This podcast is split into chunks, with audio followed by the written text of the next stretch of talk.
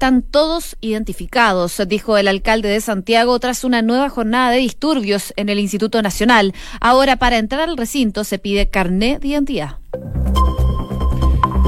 Una de la tarde con un minuto, ¿cómo están? Bienvenidos. Comenzamos en las noticias en Dura, la revisión de las principales informaciones en este día viernes que parece lunes, pero es viernes. Lunes o viernes. Sí, está complicado trabajar hoy día, pero pensando que queda poco para el fin de semana, vamos. Oye, fue una mañana bastante, bastante movida. Hubo mm, problemas en el metro, así que muchos, a eso de las 6 de la mañana, empezaron a quejarse por esta situación que eh, duró por lo menos hasta las 9 de la mañana. Así que fue harto rato el que tuvo problemas metro de Santiago. A lo mejor mm. podría haber sido peor, considerando que algunos se tomaron el feriado, pero eh, igual generó grandes problemas a las personas que se mueven a esa hora principalmente de la mañana en transporte público. Así es, eh, también hay harta información que se dio durante la mañana, vamos a estar revisando el Instituto Nacional, también eh, lo que ha sido el balance ahí en esta tragedia en Valparaíso, muchísimo más, pero antes revisemos, querida Josefina, el tiempo porque el día miércoles, el jueves fue el de calor, ¿no? Se me olvidó. Ayer fue jueves. Ayer fue jueves, no fue ayer. El día miércoles, estos 25, 26, pero que un suspirito nomás.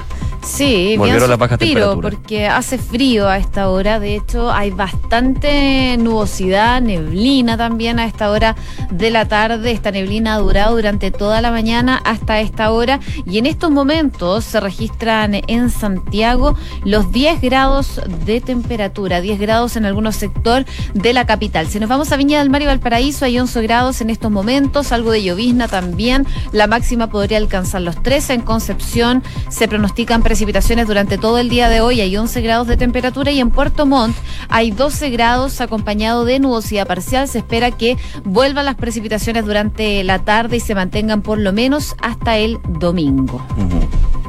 Revisamos las principales calles eh, de Santiago, la OST del Ministerio de Transporte, para revisar ahí las novedades. Eh, Costanera Norte informa ingreso desde Autopista Central a Costanera al Oriente, sector Purnes, cerrado por camión en pana. Preferir alternativas ahí, nos informa la cuenta de Costanera Norte. Además, eh, la ruta 5 al norte, a la altura de Pedro Montt, hubo un accidente se llama ocupar la pista izquierda. Congestión se extiende hasta Carlos Valdovinos. La información hace una hora, pero que podría tener todavía algunos detalles, así que atentos a eso. Y en el centro de Santiago hubo un par de desvíos importantes durante la mañana, principalmente por eh, manifestaciones, eh, incidentes, más bien más que manifestaciones, incidentes en el Instituto Nacional que ya están solucionados, evidentemente. Vamos a estar también hablando en profundidad de ese tema.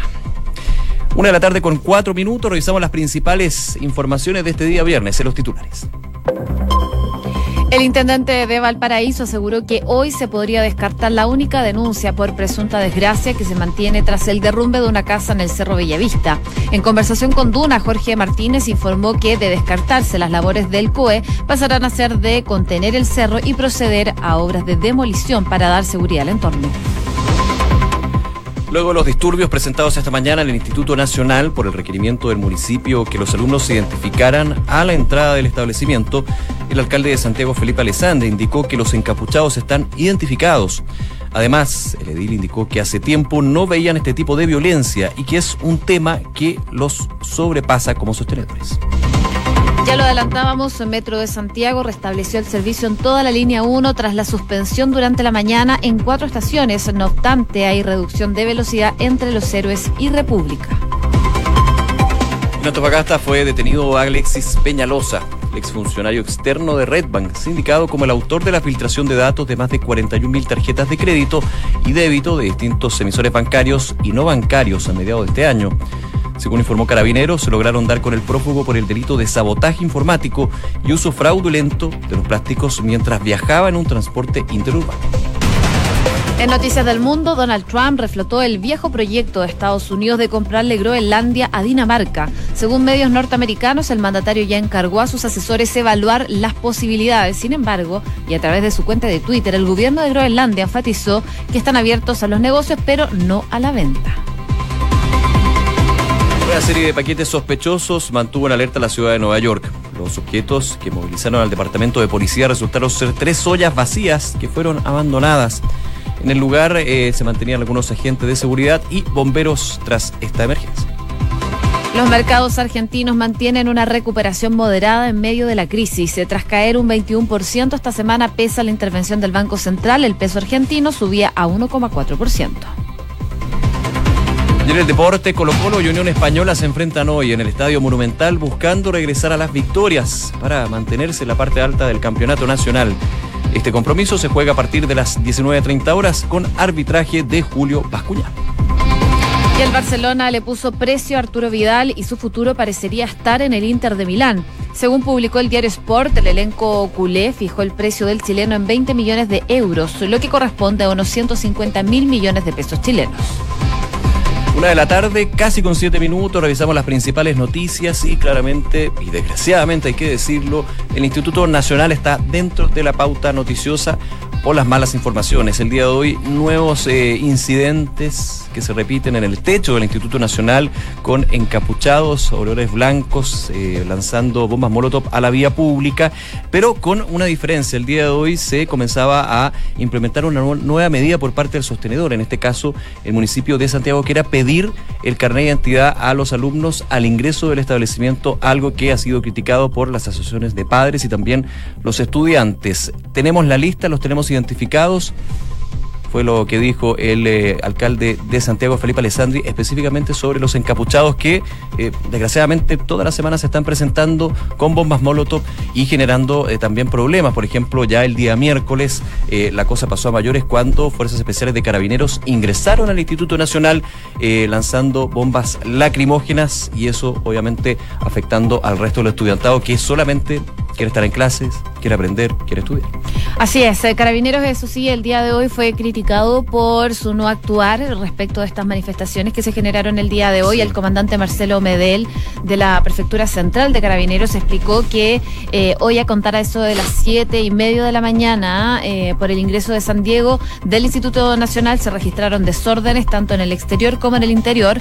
Con personal de Carabineros se realizaron las acciones preventivas para poder controlar estas acciones y en total resultaron dos personas detenidas, por lo que el efectivo policial fue consultado por el motivo que tuvo la policía de no actuar y detener a este grupo de encapuchados que estaba lanzando elementos contundentes y bombas. Según lo que decían desde Carabineros, no fue tanto el lanzamiento de artefactos incendiarios como en otras oportunidades y fue de una menor cantidad. Llama la atención porque igualmente se generan disturbios eh, que fueron bastante violentos durante la mañana y porque hubo menos eh, intensidad que en otras jornadas no actuó Carabineros. Bueno, Sí, también es difícil para la fuerza policial, de alguna manera, esta dualidad. Se le está criticando cuando actúa y se le critica cuando, no, actúa. El punto es, yo insisto, creo que lo, lo, comentábamos durante el día miércoles, que ingresa al Instituto Nacional con el fin de encontrar encapuchados que están con artefactos, bombas molotov, lanzando la vía pública, aunque fuera dentro, da lo mismo. Eh, eso encuentro que está bien, el punto es cuando más allá del protocolo se empieza a eh, detener a cualquiera que encuentra o lanzar bombas molotov en la cercanía de la sala donde están los niños que cada día tienen más susto. O sea, que actúen me parece bien, tienen que hacerlo, pero obviamente no es tan fácil estar desde afuera. Eso es un hecho. Eh, hablábamos en ese sentido de la situación del Instituto Nacional. De hecho, entiendo que ya en la próxima semana hay una especie de cuenta pública del Instituto Nacional por parte del sostenedor, el alcalde Alessandri, ante el Ministerio de Educación. Y claramente el tema académico va a terminar a segundo plano porque los, eh, las instancias de violencia, los conflictos con estudiantes ya apoderados se siguen eh, sosteniendo, se siguen repitiendo y eso evidentemente tiene que tener un alto.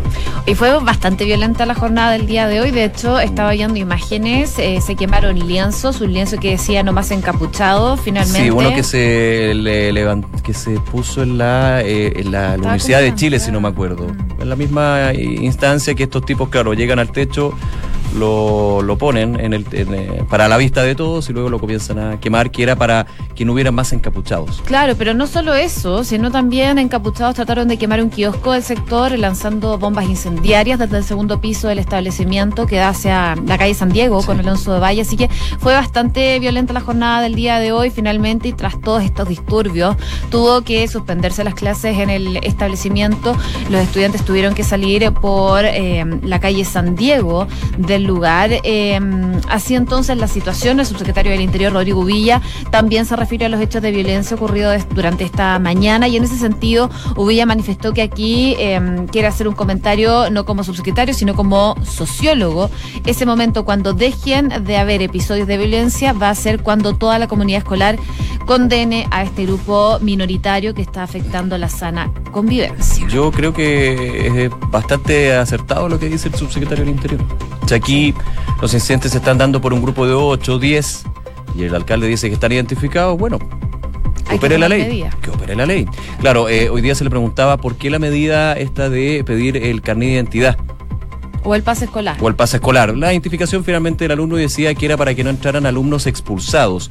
Pero definamos si, si efectivamente se tienen los nombres, efectivamente son estudiantes o no, porque yo tengo dos partes. El municipio dice que sí son estudiantes, los estudiantes y los apurados dicen que no son estudiantes o que no lo saben. Entonces, transparentemos la situación, hagamos que la ley se aplique sobre aquellos que están tirando bombas molotov y desarrollando desórdenes y nuevamente sentémonos a conversar porque efectivamente el Instituto Nacional tiene muchas carencias en infraestructura, profesorado, eh, tratamiento psicológico que necesitan los estudiantes, pero el problema es que este tipo de hechos de violencia terminan eh, pasando a segundo y a tercer plano la discusión de lleno, de fondo que tiene el Instituto Nacional como uno de los liceos emblemáticos de la educación pública en Chile. Así es finalmente eso. Y lo lamentable es que ya venimos contando este tipo de informaciones hace varios meses ya y todavía no se calma la situación en el Instituto Nacional.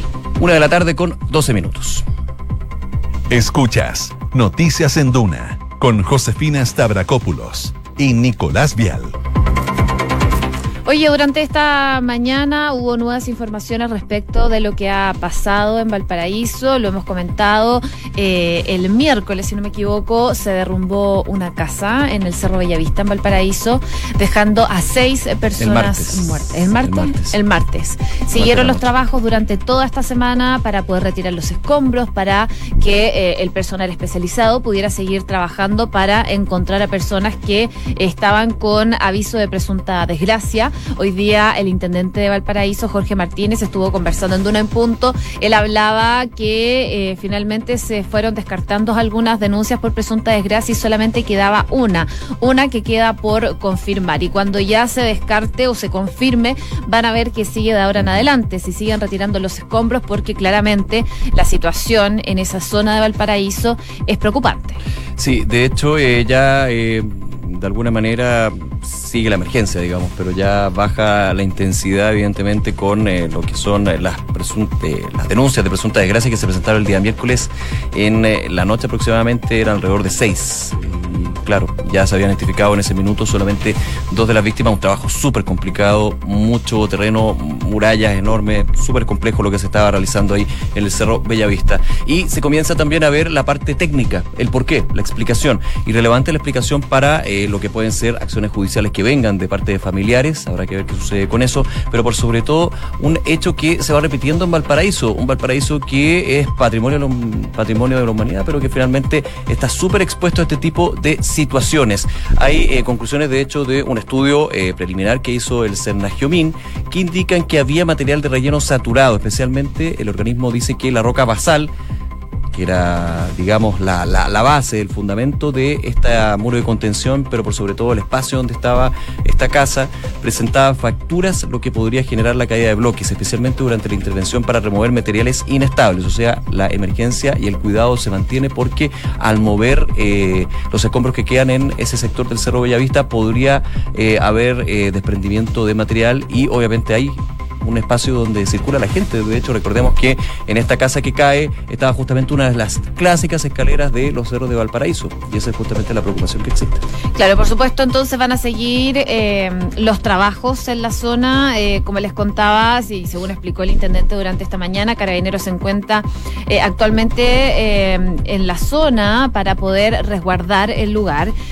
por supuesto, se siguen realizando trabajos. el COE va a tener una tarea, una tarea tarea, digo, de contener el cerro, que está en una situación muy frágil, y eh, por supuesto proceder también a obras de demolición para dar seguridad al entorno. No solo el entorno, sino que también se están revisando otros inmuebles en Valparaíso para que no ocurra nuevamente esta tragedia. Claro, y esto también eh, va a un tema de varios pendientes que existen en Valparaíso en términos de infraestructura, de planificación urbana, y ya a partir de esto, eh, el alcalde de la comuna, el alcalde Jorge Char, eh, pidió que en el próximo presupuesto que se discute, ya en los próximos meses, se considere una glosa Valparaíso justamente para lo que son las necesidades de demoliciones de algunas estructuras, el reacondicionamiento de eh, todo lo que es la parte urbana de los cerros. Ahí eh, se está pidiendo más dinero y se está pidiendo dinero directamente a lo que va a ser la discusión del presupuesto. O sea, eh, poner una glosa, así como recuerdas tú lo que fue la glosa de educación con el tema de gratuidad que claro, es se discute solamente una vez, no se pone como permanente, eso es justamente lo que pide el alcalde de Valparaíso para eh, adquirir más recursos y poder hacer los arreglos, reparaciones y demoliciones necesarias en varios temas que existen. En claro, lo que decía el alcalde Charp es que quieren que les entreguen recursos que no se han tenido por parte de la ciudad por más de 25, 30 años para poder hacer el trabajo que tienen que hacer para poder recuperar la ciudad y según manifestó no se trata solo de demoler, no se trata solo de echar abajo aquello que ha sido objeto de abandono de la ciudad, sino que supone erguir desde esos cimientos ese Valparaíso del siglo XXI que queremos y que tenemos que reconstruir entre todos. Va a ser una discusión, por supuesto. Él decía, bueno, esperemos que cuando se apaguen las cámaras se siga teniendo presente Valparaíso y que no sea solo en el marco de esta emergencia. Por supuesto, yo creo que es lo que muchos quieren. Sí, pues es la idea. Lo que pasa es que cuando se piden glosas para comunas o regiones, el resto de las regiones dice, bueno, ¿y nosotros qué? también tenemos nuestros problemas. Es evidente, es evidente, pero eh, es lógico que eh, Valparaíso, eh, en términos del turismo, del atractivo que se da a nivel internacional, hay que cuidarlo y es una responsabilidad por parte no solamente de los vecinos de Valparaíso, sino también de todos, y en este caso del Estado. Así que hay que ver qué pasa con esa discusión, cómo se plantea en el Congreso, pero por sobre todo todavía sigue la emergencia en el Cerro Bellavista. Ojalá que no se vuelvan a repetir estos hechos nunca más.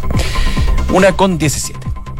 Escuchas Noticias en Duna con Josefina Stavrakopoulos y Nicolás Vial.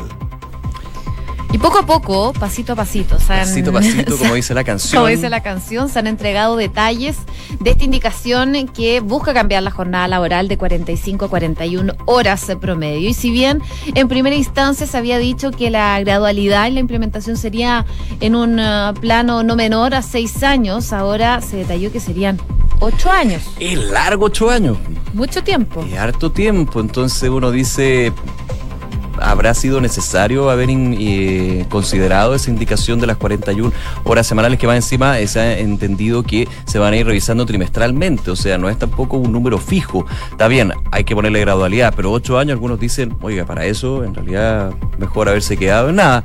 Esa es un poco la discusión que existe, recordemos, no solamente en términos de la reducción horaria, sino de la flexibilidad, la adaptabilidad y la pugna que existe entre el proyecto del Partido Comunista y el proyecto que está planteando el gobierno. Un proyecto que al parecer en las propias líneas de Chile Vamos todavía no convence, porque el día de ayer eh, algunos comentarios de los parlamentarios Isacort y también eh, Jorge Alessandri, quienes decían que el proyecto no está dando el ancho y que se debería volver a lo que era el inicio, porque, ah no, y por sobre todo con un elemento que está todavía en discusión.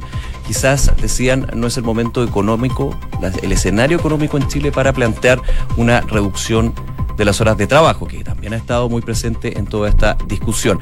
El día de hoy, como tú decías, José, eh, se da el número, porque lo importante son las cifras concretas. Y eh, lo decía el subsecretario del Trabajo, Fernando Arap, en entrevista con CNN Chile y decía que la gradualidad menor a ocho años sería irresponsable en un proyecto para reducir la jornada laboral. Hemos hecho análisis y en principio estamos pensando en una gradualidad que no puede ser inferior a los ocho años y no es que a los ocho años va a bajar toda la jornada a 41 horas promedio, sino que va a ir progresivamente disminuyendo de manera que en régimen podamos llegar a esa gradualidad. Esta gradualidad está en estudio aún, aún pero creemos que una gradualidad menor a eso es irresponsable y puede afectar de manera grave al empleo. El punto es que como si sigue con si se sigue con estudio una indicación que estaría próxima a entrar, que de hecho va a ser revisada también por los presidentes de Chile Vamos, eh, uno no sabe cuándo va a ingresar la indicación. Y también te habla de que eh, no estaba considerada dentro de los planes del Ministerio del Trabajo y el gobierno. No, claramente. Entonces existiría una una cifra clara y un estudio concreto con respecto a de qué gradualidad estamos conversando. Bueno, hubo bastante molestia por parte de parlamentarios, eh, sobre todo de la oposición y que están en la Comisión de Trabajo, por ejemplo, Carol Cariola, eh, que es eh, la ¿cómo lo digo? La, la, que impulsa el otro proyecto, el de 40 horas laborales. Bueno, ella dijo que esto demuestra la gradualidad de 8 años por parte del gobierno, que no hay ningún interés por parte del gobierno en reducir la jornada laboral de aquí al 2027. Dice que eh, ese plazo ya sería bastante tarde como para mejorar la calidad de vida de las personas y de los trabajadores. También habló, por ejemplo, eh, Gastón Savera del Partido Socialista, quien cuestionó este periodo de gradualidad calificándolo como excesivo y criticó que no existe un trato diferenciado entre primes y grandes empresas. Así que, de manera paralela, en todo caso, eh, este anuncio, eh, los parlamentarios de oposición ingresaron indicaciones al proyecto de la diputada Vallejos que reduce la jornada de 45 a 40 horas laborales, así que continúa la discusión y una, una pelea ahí entre estos dos proyectos de 40 y 41 horas. Claro, una pelea que no solamente sea entre las dos veredas, sino también dentro de los eh, círculos del oficialismo y la oposición en este caso. La oposición está bastante alineada, digamos, con el proyecto del Partido Comunista, el gobierno y Chile Vamos es una situación distinta. Ya recordemos que el lunes, Comité Político, en forma extraordinaria, llegó el presidente de la República, Sebastián Piñera, junto al ministro Nicolás Monkever para, eh, de alguna manera, golpe de timón y alinear a lo que es sus parlamentarios, algunos que se habían mostrado proclives más bien a eh, aprobar el proyecto de las 40 horas en su minuto, en el minuto de discusión. Así que ha tenido todo un, em, todo un punto desde lo político, económico, pero sigo insistiendo, me faltan los estudios. De hecho, el día miércoles hubo un comunicado del Ministerio de Hacienda de dos páginas explicando por qué se establece que el proyecto de 40 horas va a terminar con una destrucción de más de 300.000 empleos, porque subió de 250.000 a 303.000 empleos en un par de horas.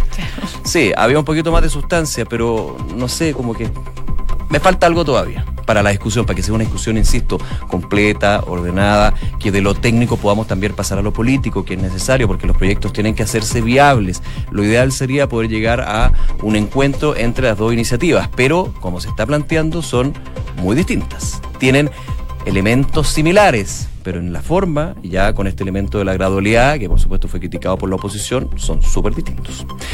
Una de la tarde con 23 minutos. Escuchas Noticias en Duna con Josefina Stavrakopoulos y Nicolás Vial. Estoy alucinando con las fotos que veo de Groenlandia y me imagino que Donald Trump también está viendo ahí algún catálogo, por lo menos, de viaje de Groenlandia. Para la gente de Groenlandia también está alucinando Trump, pero de una manera más bien eh, con falta de lucidez, dicen. Claro.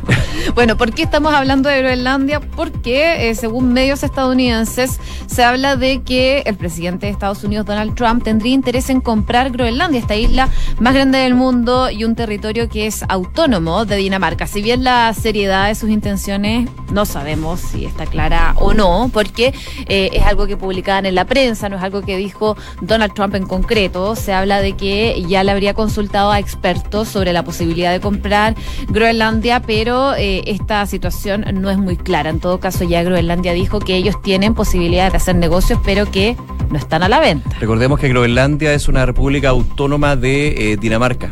Entonces aquí hablan las autoridades de Groenlandia y las autoridades de Dinamarca que han estado bien alineados en decir aquí eh, no vamos a vender a 55 mil habitantes de la isla poniéndolo ya de, frente, podemos hacer negocios, pero ante estos trascendidos de que parece que el tema de Groenlandia y Estados Unidos ha estado ahí hace harto tiempo, ¿ah? no es primera vez. Sí, no es nuevo, de hecho no es una idea tan extravagante. Se habla de los recursos naturales, pero también la posición eh, geoestratégica que tiene.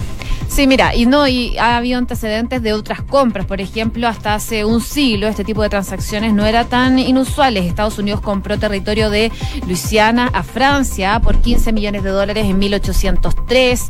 También se habla que el gobierno de Copenhague vendió lo que ahora se conoce como las Islas Vírgenes de Estados Unidos en 1917. De hecho, hay muchas otras islas puestas a la venta, pero suelen ser más pequeñas y que están ubicadas en climas más cálidos. Pero hasta la fecha, hasta esta época, no se había visto ventas o compras de territorios así. Hay otro antecedente que es el gobierno de Grecia que hace un par de años puso a la venta sus islas. Mm. por la situación económica de la crisis financiera que, que- que existía. Y también uno decía, wow, efectivamente se pueden comprar islas, pero eh, Groenlandia con eh, una población de 55 mil habitantes, para nada menor, eh, ya está mostrando de que de todas maneras son...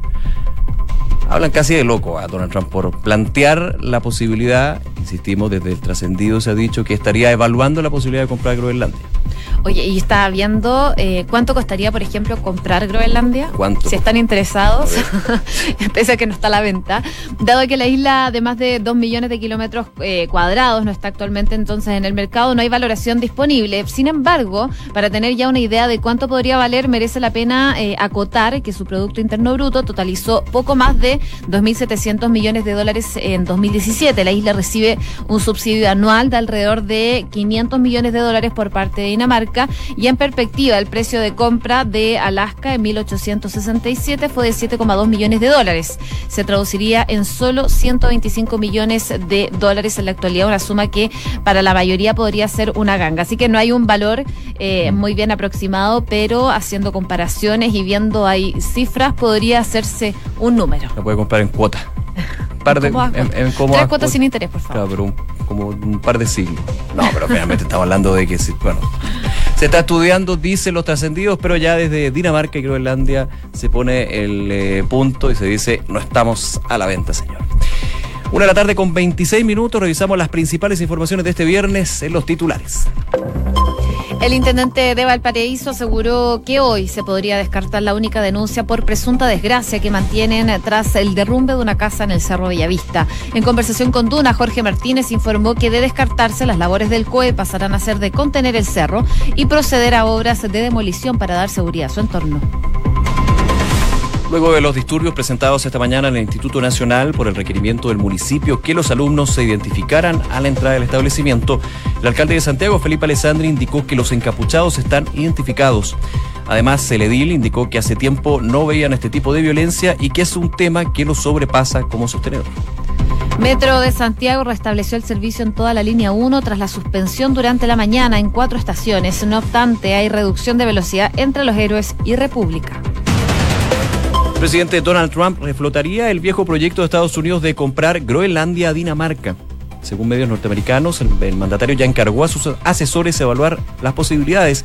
Sin embargo, y a través de su cuenta de Twitter, el gobierno de Groenlandia enfatizó que están abiertos a los negocios, pero no a la venta. Una serie de paquetes sospechosos mantiene en alerta a la ciudad de Nueva York. Los objetos que movilizaron al departamento de policía resultaron ser tres ollas vacías que fueron abandonadas. En el lugar se mantienen algunos agentes de seguridad y algunos bomberos. Colo Colo y Unión Española se enfrentan hoy en el Estadio Monumental buscando regresar a las victorias para mantenerse en la parte alta del campeonato. Este compromiso se juega a partir de las 7 y media de la tarde con arbitraje de Julio Pascua.